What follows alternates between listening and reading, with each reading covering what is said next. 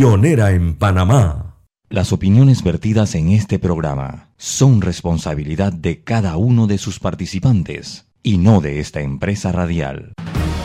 La información de un hecho se confirma con fuentes confiables y se contrasta con opiniones expertas. Investigar la verdad objetiva de un hecho necesita credibilidad y total libertad. Con entrevistas que impacten, un análisis que profundice y en medio de noticias, rumores y glosas, encontraremos la verdad. Presentamos a una voz contemple y un hombre que habla sin rodeos con Álvaro Alvarado por Omega Estéreo. Bienvenidos.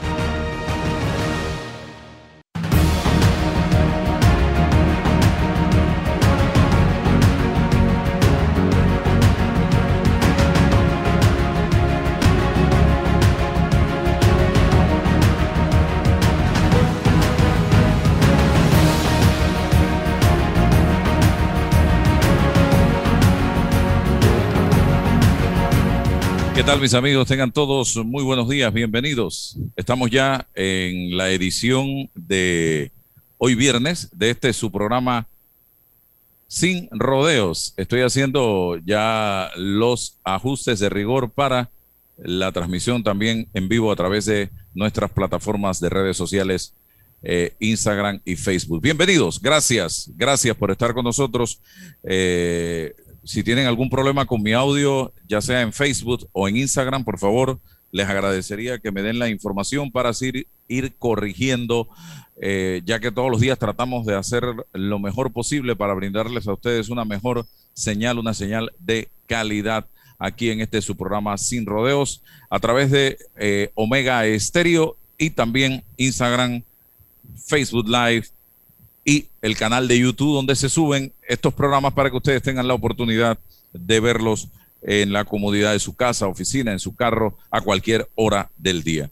Hoy vamos a estar conversando con don Víctor Betancourt, él es el gerente general de eh, Sonda.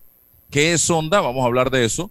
Pero antes, eh, señoras y señores, yo quiero dedicarle un poquito todos los días al tema de la constituyente eh, paralela.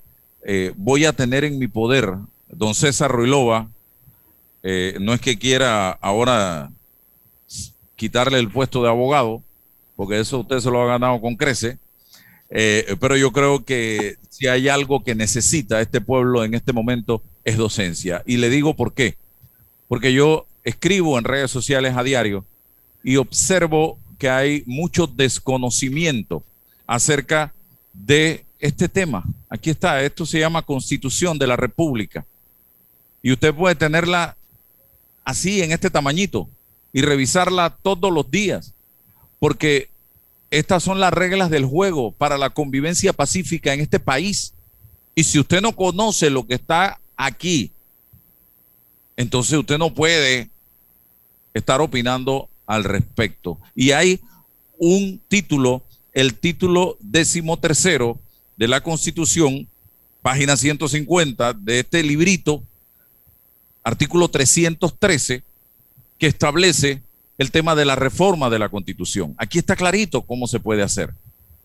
Y yo voy a, no me voy a cansar de hacer docencia, porque yo creo que en eso es que debemos estar en este momento, haciendo docencia para que la población panameña entienda. Yo escuchaba una entrevista ayer de una eh, periodista que decía que estaba asqueada de la política y que no quería saber de la política, pero toma la decisión de entrar al ruedo político en Chile, gana una, eh, un espacio como concejal y ella, vean en mi cuenta de Twitter, ella está muy preocupada porque dice que el futuro de Chile en este momento es aterrador.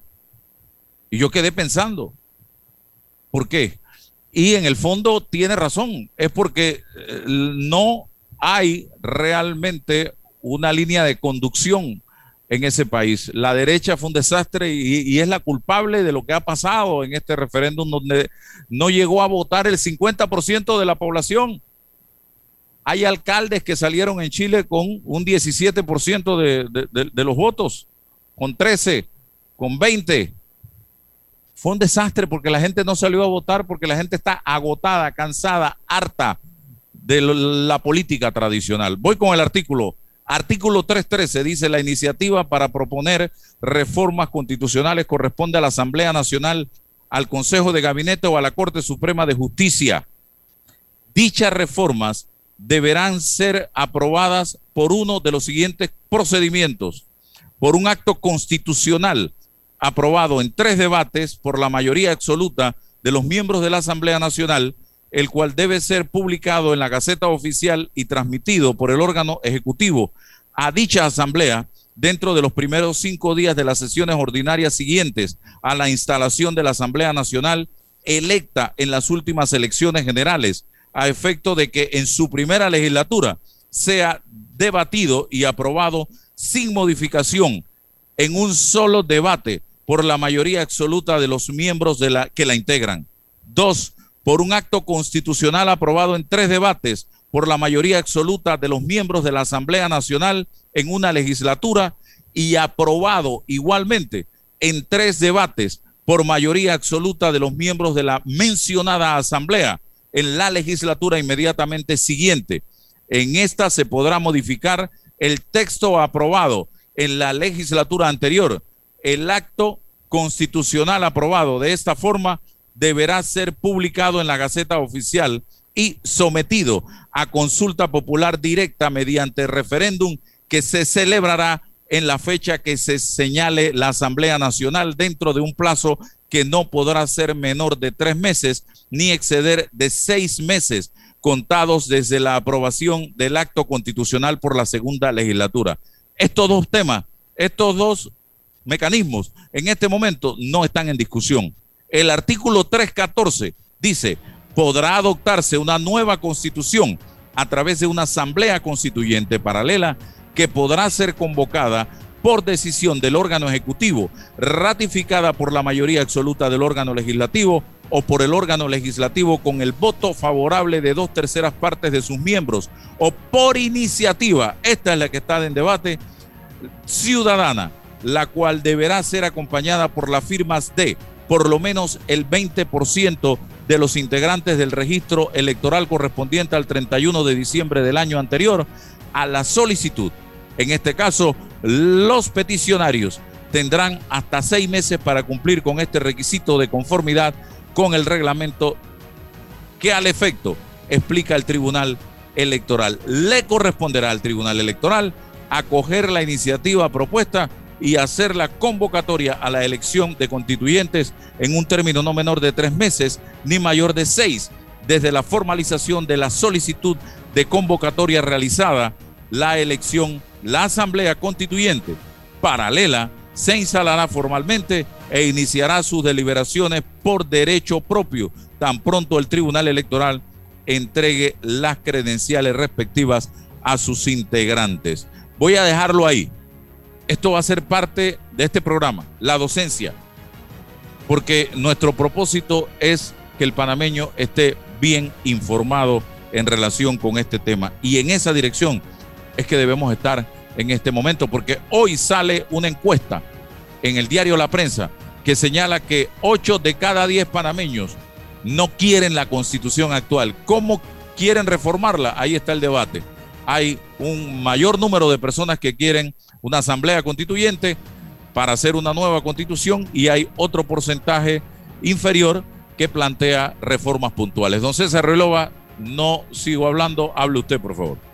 Bueno, buenos días Álvaro, buenos días don Víctor, placer saludarlo y tenerlo acá en el programa. Bueno, ahí ha resumido eh, Álvaro 200 años de historia constitucional, fíjate, he tratado de concentrarse en dos artículos.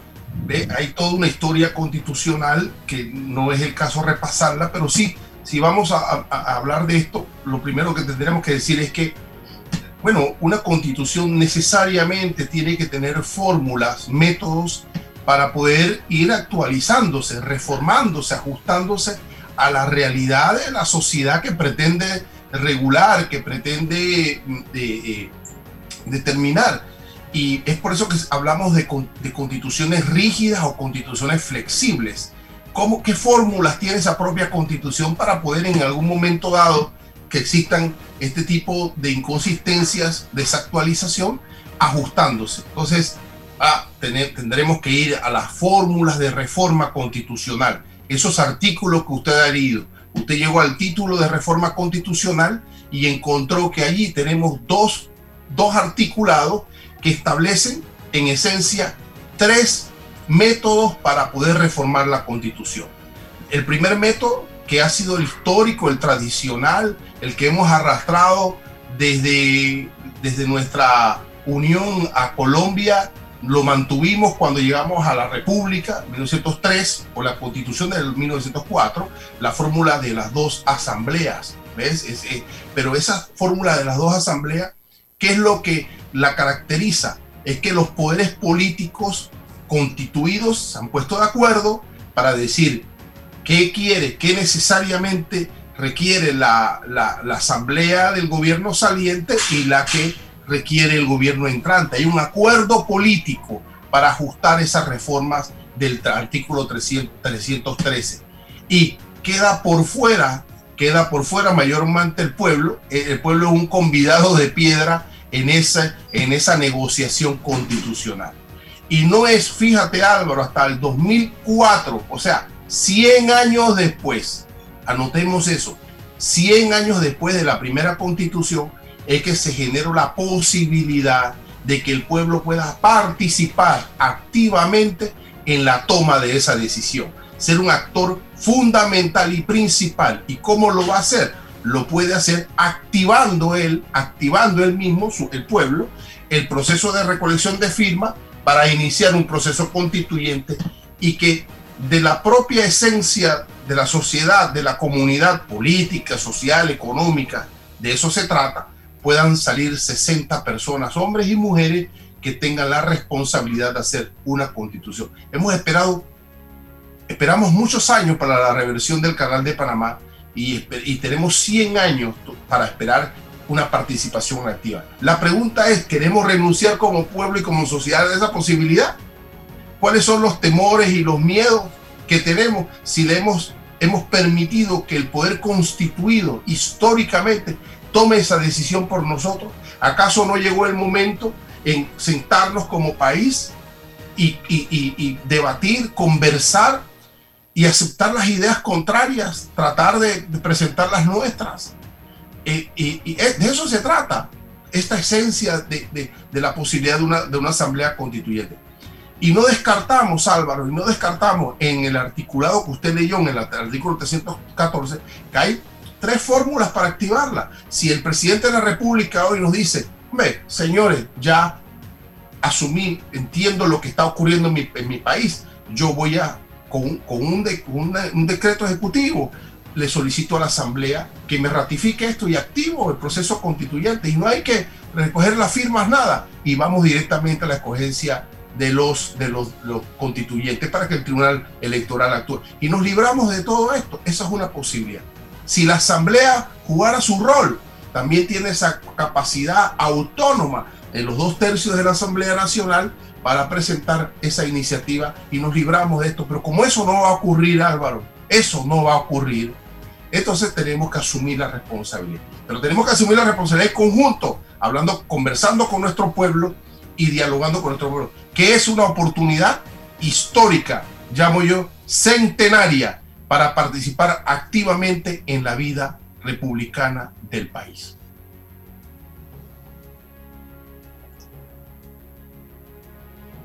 Tú, tú, tú, no se escucha, Álvaro. No te escuchamos, Álvaro.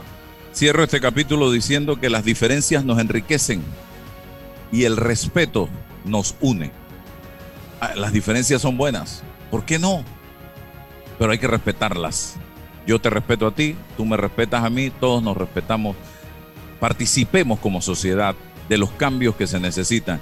Y a los políticos, escuchen, escuchen, actúen en base a el sentir del pueblo panameño.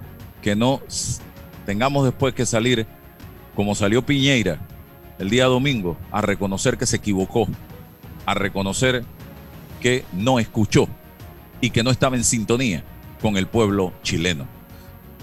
Bien, don Víctor, bienvenido, gracias por estar aquí con nosotros. Mucha gente oye hablar de sonda, pero ¿cuál ha sido el papel de sonda en el sistema de transporte eh, panameño? Bienvenido. Gracias Álvaro, gracias César por eh, espacio en su programa, incluso un poco para hacer también docencia sobre lo que ha sido nuestro rol en estos 10 años, ¿no? Hace 10 años atrás eh, fuimos, participamos en una licitación pública en donde ya se comenzaba a estructurar lo que era este moderno sistema integrado de transporte que tenemos hoy día en la ciudad de Panamá. Y esa licitación pública abarcaba la administración financiera de lo que es el sistema de transporte. Entonces, esto implica varias, varias áreas. Eh, uno es, por supuesto, los sistemas centrales que tienen que ver con la eh, recolección y con el uso de esta recarga, la provisión de las tarjetas, por supuesto, de la recarga, facilitar esta recarga en múltiples centros y puntos en toda la ciudad. Algunos eh, comercios, más de mil puntos de comercios, más de 2.000 ATMs que también están habilitados para hacer esta recarga entidades financieras a través de su banca línea, su banca móvil. Es decir, establecer este ecosistema, eh, que yo le llamo es un ecosistema digital para hacer viable, factible y que las personas en cualquier lugar de la ciudad puedan hacer esta recarga, entrar fácilmente al bus, bajarse y, pasar directamente a una estación de metro con una tarifa unificada.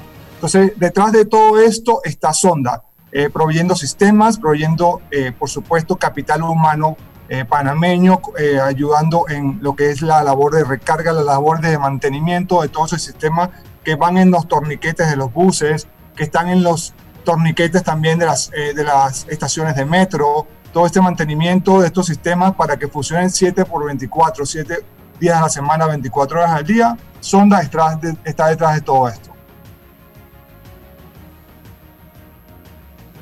Interesante escuchar esto. Hablemos de los abordajes. ¿Ustedes tienen estadísticas? Claro que sí. De hecho, eh, hemos logrado en estos 10 eh, años de concesión, que son específicamente 9 años ya de operación, porque el primer año fue de construcción de todo esto, hemos logrado más de 2.300 millones de abordajes. Esto es un número bastante alto, eh, combinando buses y, por supuesto, trenes significa que en, el promedio, en el año promedio, se han realizado más de 700 mil abordajes diarios. O sea, eso es importante. Y esto nos lleva a 2.300 millones de abordajes en este, en este periodo. En el mejor año, que fue en el año 2019, eh, se realizaron en un solo día más de 1.2 millones de abordajes. Eso es un número bastante importante. Yo siempre hago la referencia a esto porque eso son transacciones, ¿no? hay transacciones de recarga y hay transacciones de uso. Estas transacciones de uso es cada vez que pasas la tarjeta de transporte por un validador en el bus o por un torniquete en el metro. Y ese uso es una transacción, como si fuese un débito a tu tarjeta. Y compara ese volumen de transacciones diarias, que es 1.200.000 transacciones diarias, eh, con cualquier banco de este país, ¿no? que al final también hace débitos y créditos. ¿no? Entonces estamos hablando de realmente una operación eh, crítica, de misión crítica, que siempre debe funcionar y que está, ha, estado operando desde hace nueve años de forma ininterrumpida. Recaudación, estamos hablando de mucha gente. Hablemos ahora de la recaudación y cómo se distribuye esa recaudación, porque eso no todo es ganancia. Así es, de hecho, nosotros básicamente acá eh, hacemos la labor, como le dije, de administrador financiero, significa que a través de todos los canales de recarga que se han dispuesto en este periodo de tiempo, que seguimos habilitando siempre nuevos canales de recarga, eh, se recauda para el sistema central. Y luego a través de un fideicomiso que el Estado definió junto con nosotros es, y los operadores, entonces se hace la distribución de los fondos. Esto, eh, ¿Cómo se hace esta distribución de los fondos? Basado en el uso. Es decir, eh, hoy día tantas transacciones de uso de metro, hoy día tantas transacciones de uso de mi bus e incluso de la, de la terminal de Albrook, que es un tercer operador que se unió en, al sistema integrado de transporte en el 2014. Entonces, estos tres operadores actualmente y en el futuro, ojalá otros operadores, eh, tienen operación diaria y sobre esa operación diaria se liquida a través de este fideicomiso. Ok, interesante el mecanismo. Eh, las innovaciones, porque este mundo va en constante movimiento en materia de eh, modernización eh, digital, eh, tecnológica. ¿Ustedes van al mismo ritmo? ¿Qué hay de nuevo? Sí, de hecho, eh, somos una compañía de tecnología y definitivamente nuestro ADN es la innovación. hemos sido partícipes de procesos de innovación a nivel de, gobierno central en diferentes países de Latinoamérica. nosotros acá, de hecho, en Panamá iniciamos en el 2008 con la creación de, de portal de compras Panamá Compra, que justamente nosotros entramos a Panamá y abrimos operaciones en Panamá, eh, producto de esa licitación pública y para construir ese portal. Y, porque teníamos la experiencia también de Chile con el portal de compras de Chile. Esto definitivamente trajo una innovación enorme a Panamá y uno lo compara contra otros países a nivel de contratación pública y de transparencia eh, que esto ha, logrado, esto ha dado y de flujo de procesos que definitivamente ha contribuido mucho a a que se transparenticen eh, las contrataciones públicas en Panamá y en los países donde se ha implementado. Luego de eso, participamos en esta eh, licitación en 2010, en donde definitivamente trajimos la experiencia de innovación que se, que se construyó en sistemas de transporte de la ciudad de Santiago de Chile, que se construyó en Brasil, en, en varias ciudades de Brasil donde tenemos operaciones también de esto, y ya luego pues, se comenzó a llevar a otras ciudades de Latinoamérica. Panamá definitivamente fue un hito importante y desde acá de Panamá hemos introducido innovaciones también para el resto del mercado. Por ejemplo, en Guatemala, hoy día personal panameño preparado y formado en sonda aquí en Panamá, ya somos más de 300 eh, colaboradores aquí en Panamá, hemos implementado y salió la primera línea el 15 de mayo, o sea, el sábado, el sistema de transporte de la ciudad de Guatemala. Y este personal panameño eh, implementó un sistema de transporte similar a Panamá, con terminales de autoservicio, con una tarjeta que ya le llaman tarjeta ciudadana, pero con una innovación importante, que son medios de pago abiertos, que es justamente lo que viene para Panamá. Es decir, yo creo que Panamá y el mundo se están moviendo hacia medios de pago abiertos, que le permita que una persona pueda subir al bus directamente con su tarjeta eh, financiera, es decir, llámese Visa, Master o cualquier otra, y clave, cualquier otra que se disponga en los diferentes mercados. Y por supuesto, eh, que, como si fuese la, misma tarjeta que tenemos aquí en Panamá de transporte, ¿no? Que tengas esa posibilidad. Y, y además códigos QR, es decir, desde tu mismo celular eh, puedas activar tu código QR y cargar eh, y realizar el pago de tu servicio público. Pero eso sí, una forma súper eficiente porque no puede detenerse la fila. O sea, tú tienes que ser algo súper ágil y ya se implementó con ese nivel de agilidad en Guatemala y estamos listos para hacerlo también aquí en Panamá. Durante la pandemia incluso estuvimos trabajando procesos de innovación eh, aquí en Panamá para facilitar esta recarga sin contacto.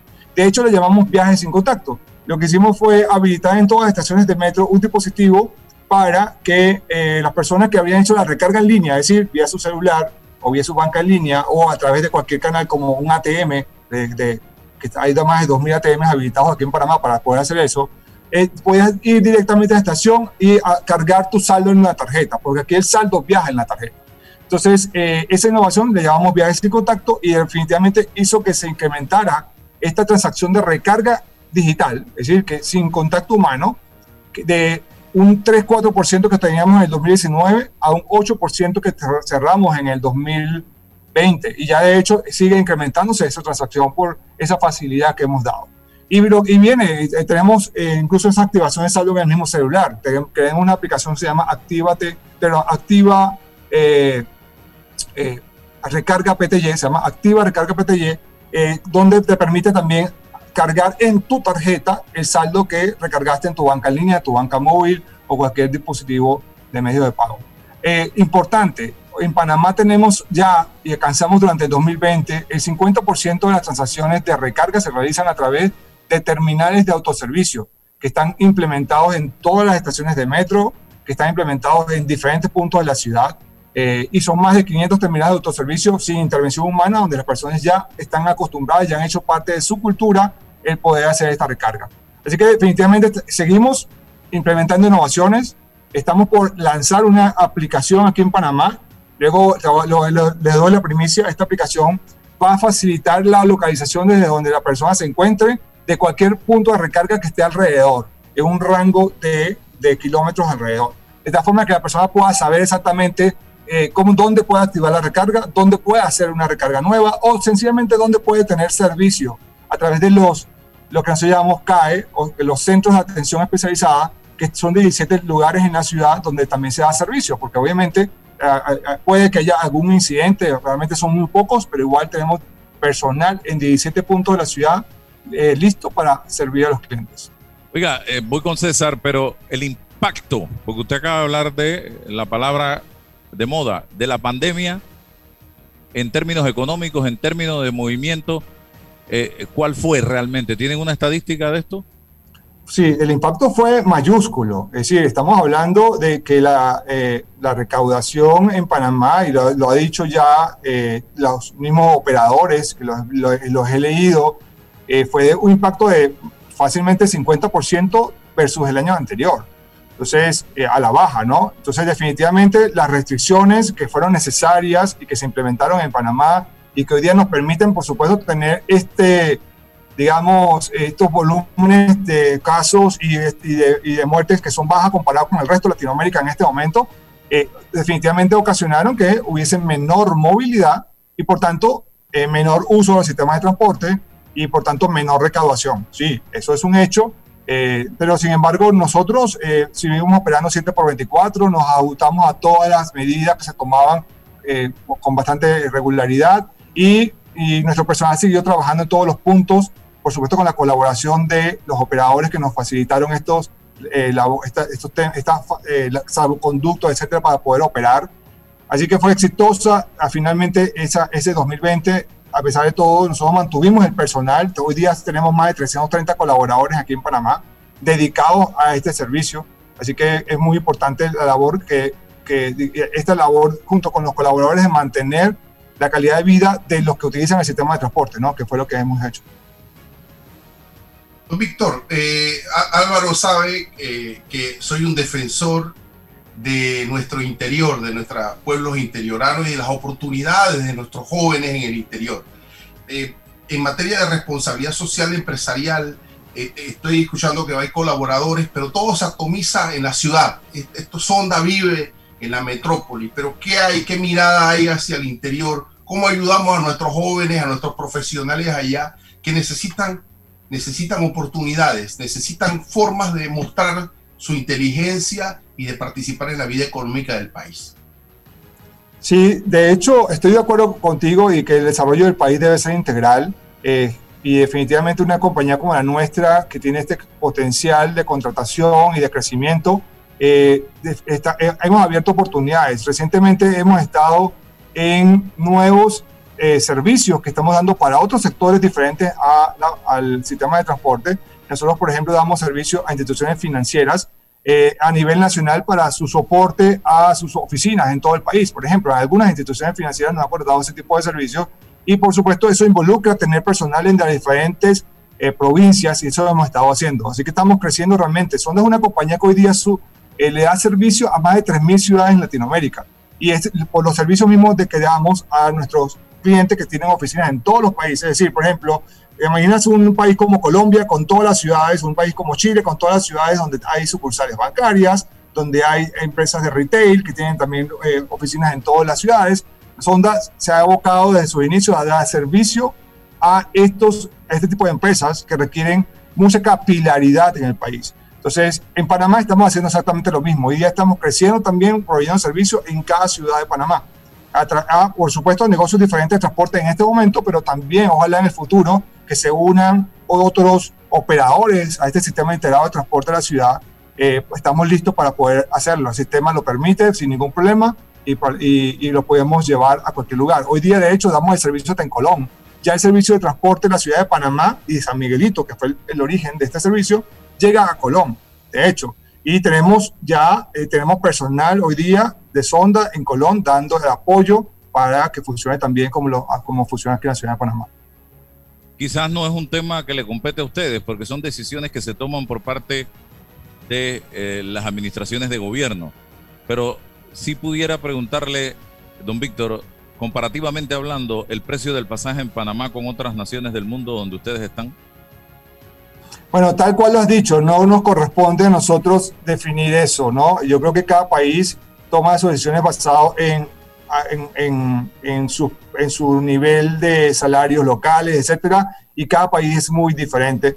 Eh, entonces no, preferiría no opinar sobre el valor del tiquete que no es definido por nosotros, sino que es definido por los operadores en este caso. Ok, la, la eficiencia de la administración, en la administración del sistema, si tuviéramos que calificar y ustedes mismos haciendo un autoanálisis, ¿cómo la, la, calificarían? Pues la verdad que yo vigilo mucho los SLAs, es decir, los acuerdos a nivel de servicio formales e informales que se han comprometido con los operadores, finalmente, ¿no? Y con todo el ecosistema. Y puedo decirte que es increíble cómo realmente mejoramos esos SLA constantemente. Entonces, a pesar de que el equipamiento ya tiene un tiempo importante y sabemos que la tecnología se vuelve eh, eh, difícil de mantener, eh, obsoleta, Sonda ha estado abocado en mantener esta operación 24/7 con los mismos niveles de servicio como si fuesen equipamientos nuevos.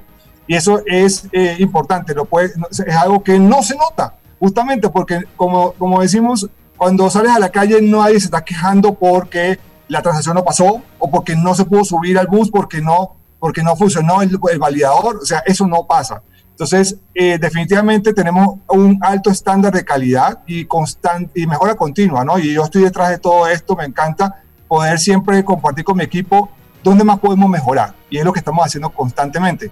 Eh, recientemente hoy día estamos ya con personal 100% de sonda, cambiando toda la forma como estamos dando soporte y mantenimiento a los, a los validadores que están en los buses y nos instalamos en cada uno de los patios de los buses.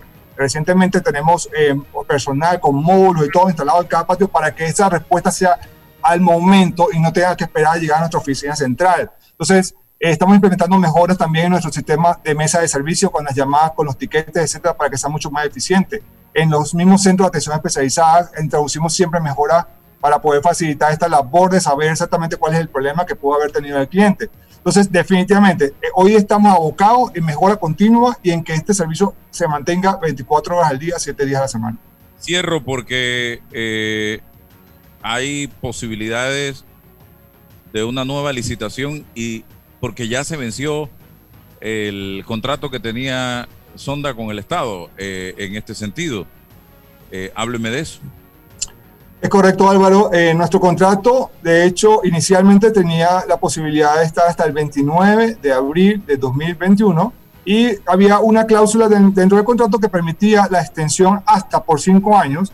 Sin embargo, el Estado ha decidido hacer una licitación pública eh, y nosotros estamos trabajando, por supuesto, eh, mejora continua constante y preparándonos para esta licitación pública, para competir, por supuesto, como uno más. Eh, pero definitivamente hoy día estamos en un periodo de extensión de, que ya fue, que es público, que se extendió a través de mi consejo de gabinete, por ejemplo, una, una, eh, para, que, para que mientras está este proceso de licitación pública que, va, que está siendo implementado por el Estado, el Sonda pueda seguir operando para que el servicio no se interrumpa. Pero estamos listos para competir, estamos, eh, por supuesto, con gran talento de nuestro personal, de tal manera que, que estamos ya aquí en Panamá y eh, esperamos sencillamente cómo fluye este proceso de contratación para nosotros participar. Muchísimas gracias, don Víctor Betancur, gerente general de Sonda, por compartir con nosotros en la mañana de hoy en Sin Rodeos a través de Omega Estéreo. Vamos a la pausa, don César, y regresamos enseguida.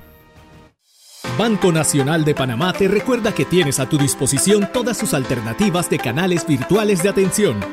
Banca en línea, banca móvil, Infovoz y su billetera electrónica nacional Ven, para hacer más cómoda tu experiencia sin tener que salir de casa. Afíliate a ellos o descárgalos en tu dispositivo móvil. Banco Nacional de Panamá, grande como tú. Déjate llevar por la frescura del pollo melo, panameño como tú. Déjate llevar por la frescura del pollo melo. Variedad y. Altos estándares. la calidad es una promesa. Para llevarte el pollo melo siempre fresco hasta tu mesa. Déjate llevar por la frescura del pollo melo. Por su sabor y calidad lo prefiero. Déjate llevar por la frescura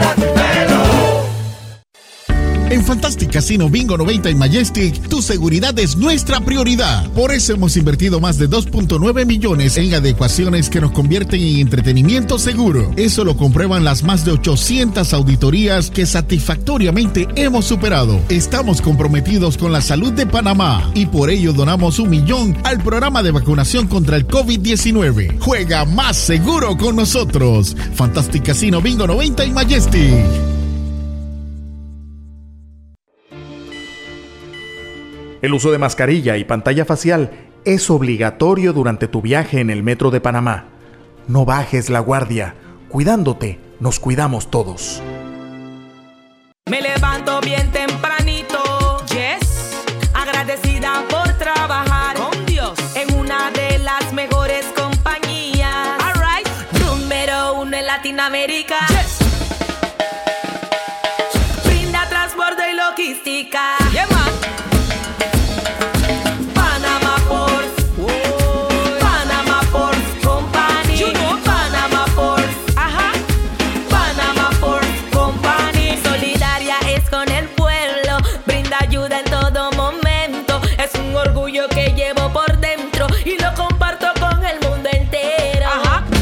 Reconocida a nivel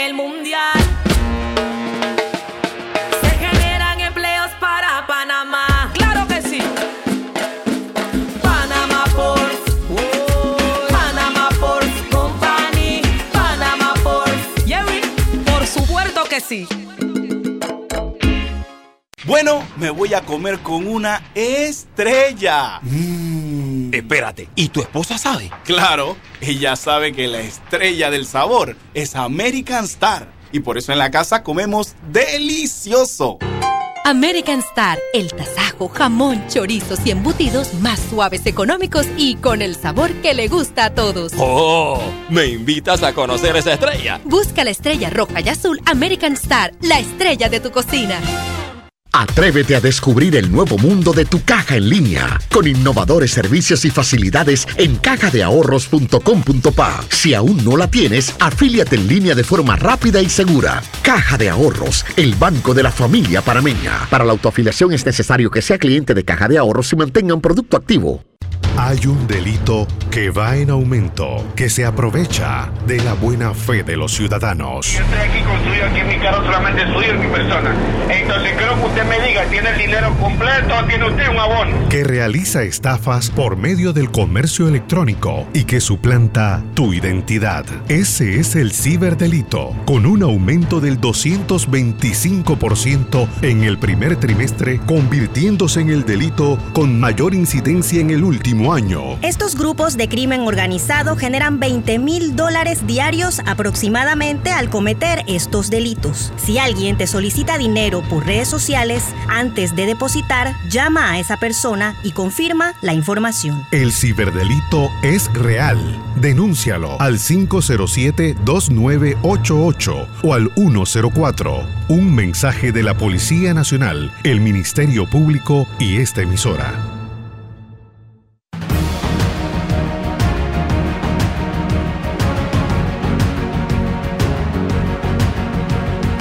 Bien, seguimos adelante. Eh, bueno, el señor Luis Blanco, rector de la Universidad Santa María la Antigua, había solicitado un espacio en el día de hoy, se lo habíamos concedido y todavía no tenemos eh, la comunicación, son las 9 de la mañana, 9 minutos. Vamos a seguir, vamos a, a- volver al tema que estaba tocando en redes, César, porque estoy sumamente preocupado. Esta mañana veía al ingeniero José Blandón él hace un análisis diario con cifras, con estadísticas, y la gráfica va marcando ya un ascenso en casos positivos. Y eso tiene que llamarnos a preocupación, tiene que alertarnos. Ya la luz amarilla nos está indicando que viene la roja pronto. Yo no sé si los panameños queremos volver a escenarios que ya debemos haber dejado en el pasado y que hoy están viviendo, lo decía en redes, Bogotá, Costa Rica, digo, Colombia, Costa Rica, Argentina acaba de cerrar por nueve días porque eh, se salió de las manos del gobierno la situación, está fuera de control. Chile ha sido radical con su población. Ojalá puedan ver la entrevista que subí anoche de una periodista que acaba de ser electa concejal en mi cuenta de Twitter. Y si nos vamos al norte de Panamá, Honduras y Costa Rica, no sé, Guatemala, Estados Unidos todavía no ha podido salir a pesar, porque tienen un gran problema los estadounidenses, que no quieren vacunarse. Están tratando de ver cómo la gente se decide a vacunarse y la gente no quiere vacunarse. A diferencia de aquí en Panamá, aquí en Panamá la gente sí quiere vacunarse, pero no nos llega la cantidad de vacunas para cubrir al país en términos generales. Ya tenemos un millón de dosis en Panamá. Falta mucho más, pero tenemos que poner de nuestra parte. Tenemos que poner de nuestra parte o esa gráfica va a seguir subiendo y vamos a volver a empezar a ver unidad de cuidados intensivos con cientos de personas, fallecidos por encima de 10 o de 20, y vamos a empezar a ver más gente en hoteles, gente en casa y casos positivos activos. Y yo no quiero eso. Y eso trae como consecuencia cierres de nuevo, toque de queda, eh, encerrarnos los sábados y domingos, y yo no quiero eso para mi país en este momento. Véanlo como un consejo, don César Rulova. Sí, eh, mira, hay gente que, que vive en, un, en, muchos, muchos grupos de la sociedad viven en una isla, no se dan por enterado lo que ocurre en Brasil, no has mencionado Brasil, o sea, un caso ah, de sí. esa humanidad, o sea, eh, y, y, tal, o sea, la gente no, no, no, no tiene la más remota idea que están eh, pidiendo oxígeno en Bolivia ahora mismo, se agotó el oxígeno, o sea, y, y nada, no pasa absolutamente nada. Mira, en, a nivel de este tema del, del COVID, después de un año y un par de meses, desde mi punto de vista, el gobierno como tal lo ha hecho bien, lo ha hecho bien, ha, ha, ha cumplido con el rol que le corresponde.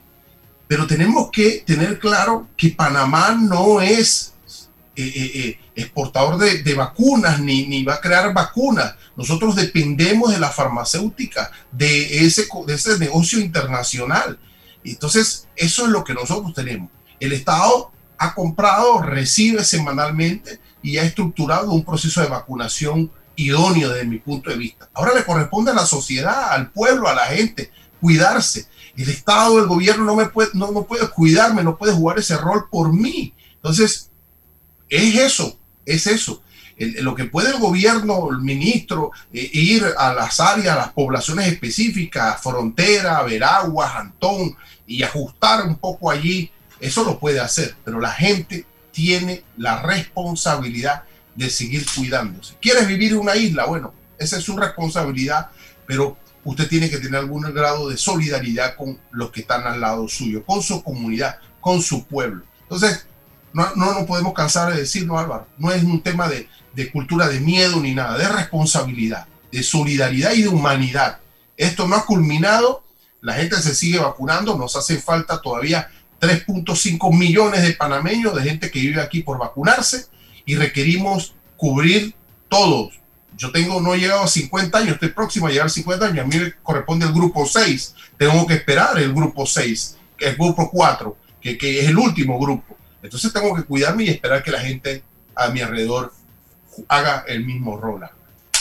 Bien, ya está con nosotros el rector de la Universidad Santa María la Antigua, eh, el don Francisco Blanco. Cómo no, gracias buenos días. Por estar aquí con nosotros, profesor, gracias.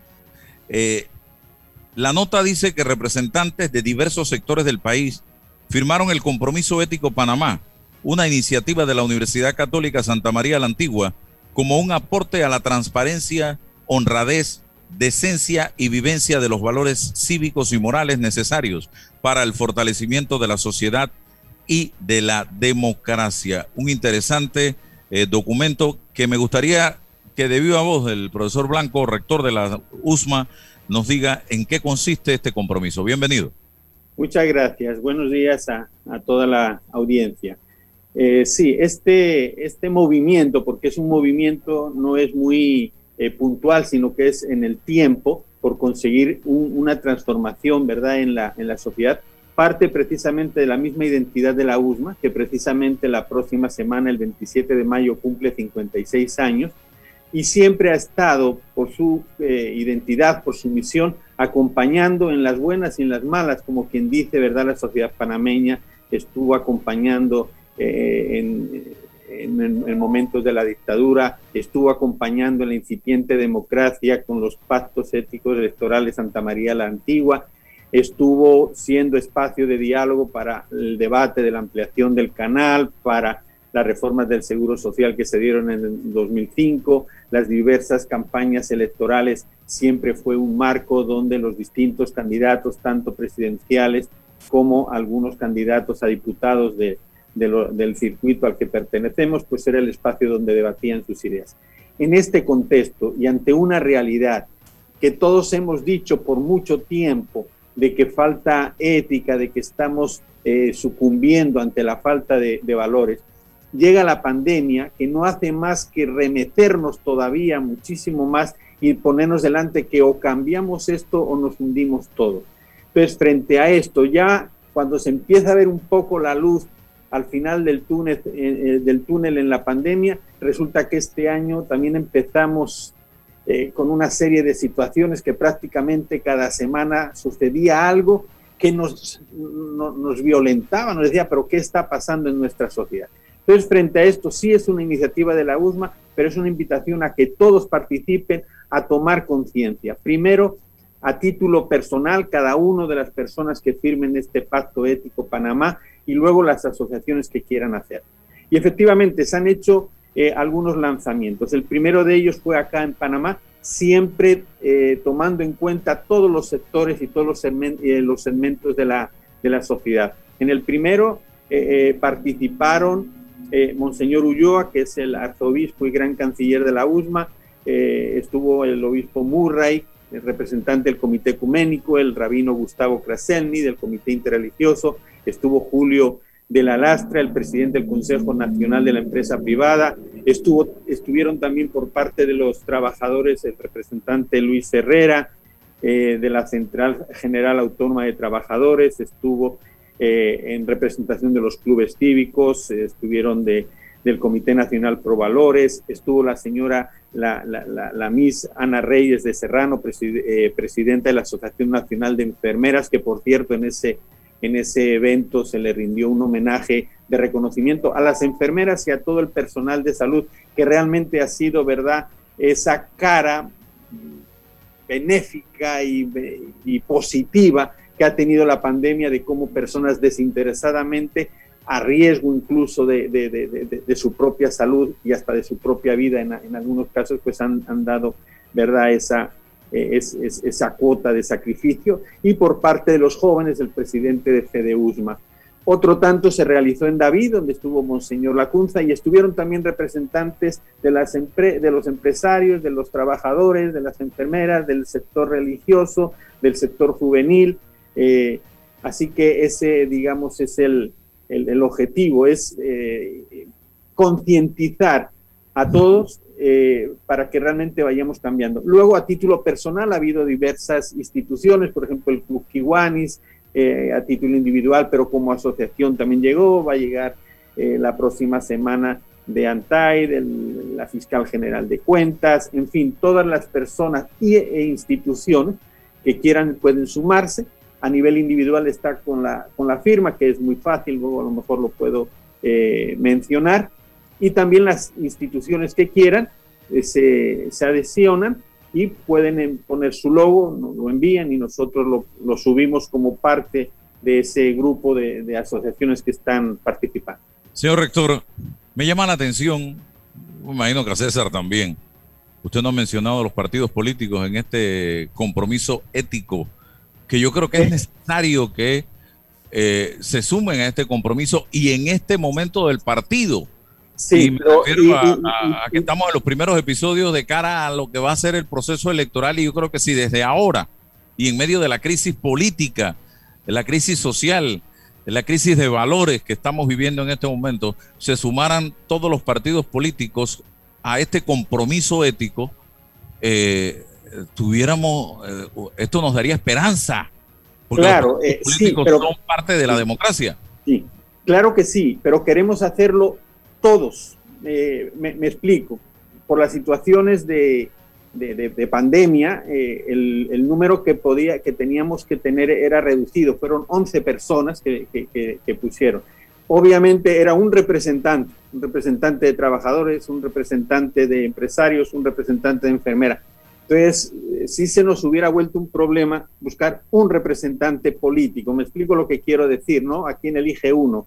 Al PRD, al anarquismo, a CD, a este, al otro. Sí estamos pensando tener un momento eh, eh, que sea propicio, lo digo por la pandemia, no, no, no por otra cosa, en donde a lo mejor un representante de cada uno o, incluso si se pudiera un poco más adelante, un poquito más de, representantes de todos esos, eh, digamos, asociaciones y entidades políticas, por supuesto. A final de cuentas, toda la sociedad está involucrada y los políticos, yo diría que de una manera especial, porque son los encargados de la ética social. La política es ética. La política es el nombre de la ética, pero social. La ética es a nivel individual. Por supuesto, eso es una eh, que tenemos en mente, estamos viendo por esta situación de pandemia, no por otro, el momento propicio. Pero tiene toda la razón y vamos, de hecho, a título personal, he conversado con varios diputados en ese sentido y ya les, avis- les anuncié del, del movimiento y, y que íbamos a contar con él. Doctor Blanco, buenos días. Buenos días. Un placer saludarlo. Doctor Blanco, eh, ¿qué problema tenemos en este país y en el mundo sobre lo que se dice y lo que se hace? Parece que no hay congruencia y eso es una forma de vida ética, ¿no? Ser congruente entre una y otra cosa. Y, y- e históricamente, por lo menos en este país, hemos asumido que positivizando la ética resolvemos el problema. Eh, hay códigos de ética en todas partes, para los empresarios, para los profesionales, para los funcionarios públicos. Pero ¿cómo, cómo optimizamos la acción ética? ¿Cómo la visibilizamos en el ejemplo? ¿Cómo hacemos que esto sea parte de, de- de- lo diario, de lo cotidiano? Sí, eh, casualmente toca un punto que me toca muy de cerca porque dentro de mi área de conocimiento es la filosofía y dentro de la filosofía está la ética y yo me desenvuelvo mucho en- en- en cursos en, eh, de, de ética y demás. Y por donde empiezo siempre es por lo que usted acaba de decir. La ética no son las cosas que se hacen, es por qué se hacen. Y eso significa que la ética no es lo que tú haces, sino lo que te sale porque una misma acción puede ser ética o puede ser antiética dependiendo de la intención. Por ejemplo, si yo veo aquí un celular y me sale cogerle porque no hay nadie, pero miro y veo que hay una cámara, no lo, no lo tomo. Pero miro y veo que no hay una cámara y sí lo tomo. La acción es la misma si, lo eh, si dejo de tomarlo, en, en el caso de que lo deje.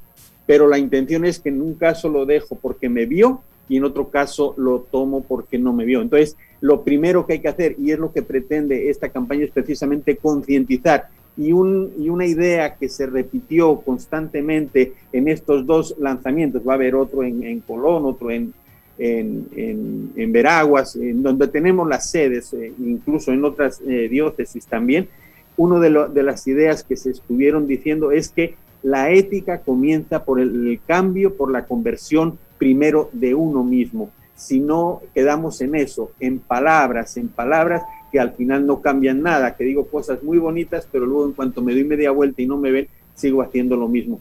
Eso tiene que ser una transformación y mientras no consigamos eso, yo a veces digo a los estudiantes, digo, miren, yo tengo que poner una nota y esa nota sale de un examen que yo les pongo.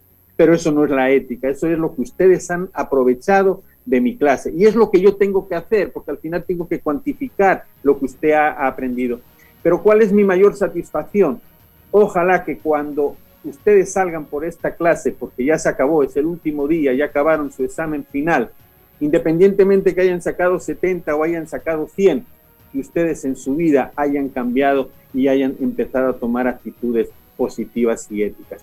Esa es la verdadera ética. Y con eso yo me sentiré satisfecho incluso con un 61 que usted tome y que pase raspando la materia y no ese que sacó 100 porque contestó perfectamente ese examen final y sin embargo sigue con las mismas actitudes negativas. Así que completamente de acuerdo con lo que usted mencionó al inicio de esta pregunta.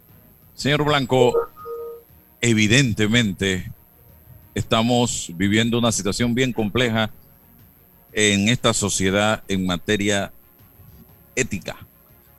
Eh, y entiendo y comprendo que esto es lo que ha motivado precisamente a la Universidad Santa María de la Antigua a llevar adelante un proyecto de esta naturaleza. Usted me dirá, esa sería la primera pregunta. Y la segunda, ¿se va a dar un monitoreo? Porque aquí en Panamá estamos acostumbrados a que todos es de boca, compromisos incluso firmados y no los cumplimos.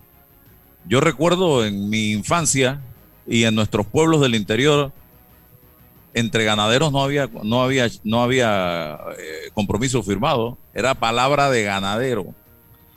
Hay un deporte que, con el que yo no comparto, pero también no había, que lo llaman deporte, yo no sé por qué, los galleros.